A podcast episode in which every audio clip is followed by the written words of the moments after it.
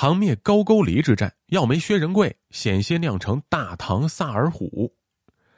唐高宗时期的唐灭高句丽之战啊，往往被认为是一场国力的碾压之战。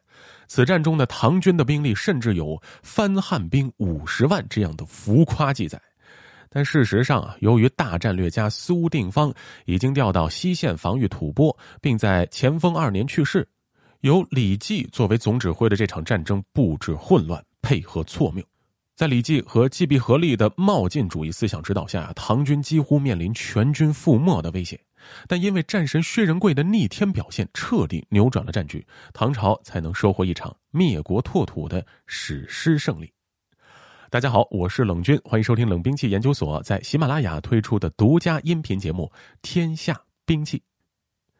乾封元年，高句丽权臣渊盖苏文去世。其长子全南生继承其位，后被其弟全南剑击败，逃奔高句丽旧都国内城，投降了唐朝。在全南生投降的影响下，乾封元年十二月，渊盖苏文的弟弟渊敬图也投靠了唐朝和新罗。乾封元年十二月，唐朝开始正式进行征讨高句丽的选将和部署，以李继为辽东道行军大总管兼安抚大使，作为灭高句丽之战的总指挥。虽然全南生降唐导致高句丽人心动摇，但唐朝并没有获得国内城一带的土地，人口多达三百多万的高句丽的版图和防御体系此时仍完整，唐王朝势必要面临一场苦战。唐军的布置在北路由总指挥李继亲自率领，兵力约为十万左右，首先进攻新城。新城在辽水以东，紧邻辽水，处于辽水防线的中段，战略地位非常紧要。攻克新城，就能在高句丽辽水防线上撕裂一个大口子，发动中央突破，将辽东地区切为南北两个部分。李继作为大唐老帅，选择新城作为突破口是比较允当的。攻克新城之后，李继率领独孤青云等人穿越辽东丘陵，挺进鸭绿江防线，准备与南路军和水军部队合攻平壤。当然，李继还是留下契必合力率领一部分军队留守新城，继续攻略辽东。但契必合力此人颇忌钱，看不得别人比自己立更大功劳，对于这样的安排并不满意。李继的任命差一点就给大唐带来一次破坏级的军事灾难。契必合力率领留守新城的部队奋击破之，歼灭了一万人。由于缺乏统一的统筹指挥，来攻击新城的高句丽军显然不是辽水南岸诸城的全部兵力，被契必合力打败，不足为奇。但是契必合力取得胜利之后，耐不住寂寞，把新城大部分的兵力拉到李继那里去了。而李继此时在哪儿呢？已经穿过了辽东丘陵，抵达鸭绿江北岸了。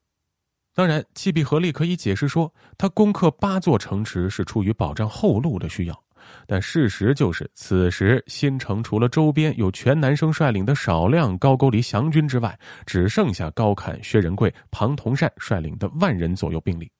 全南舰能够在内战中击败其兄长全南生，是有一定的军事才能的。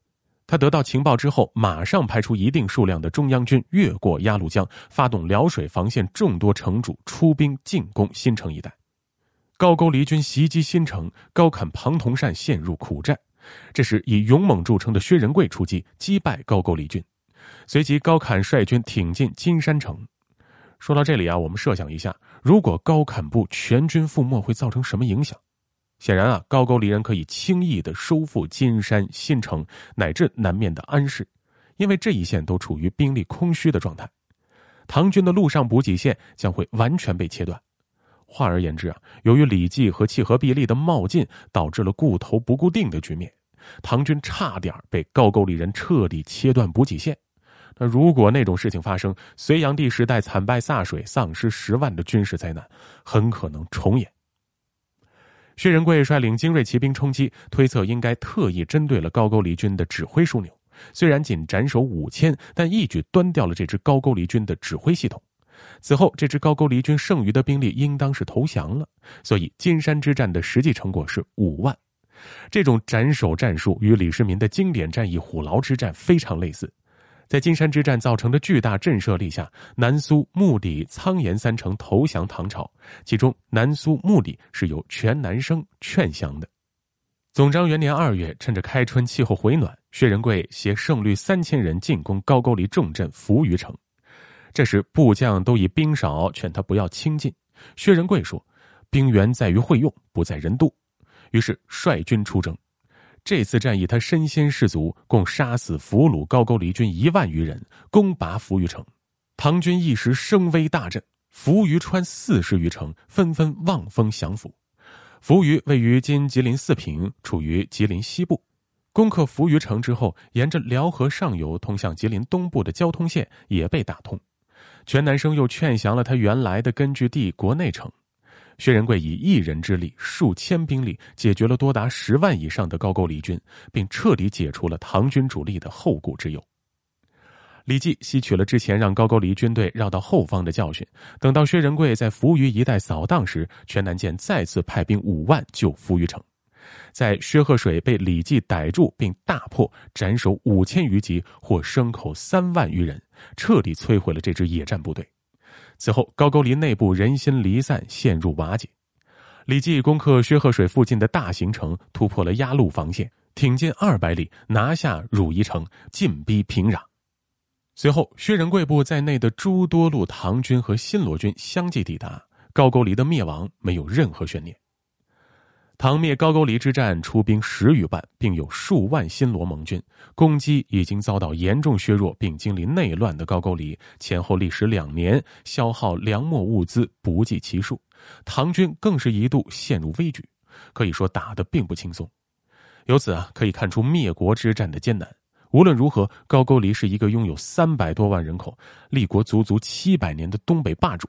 但无论如何，这一战展现了大唐帝国的荣耀以及虽远必诛的决心。好，本期故事到此结束。喜欢节目的听众朋友们，欢迎您点击关注，同时订阅专辑。咱们下期再见。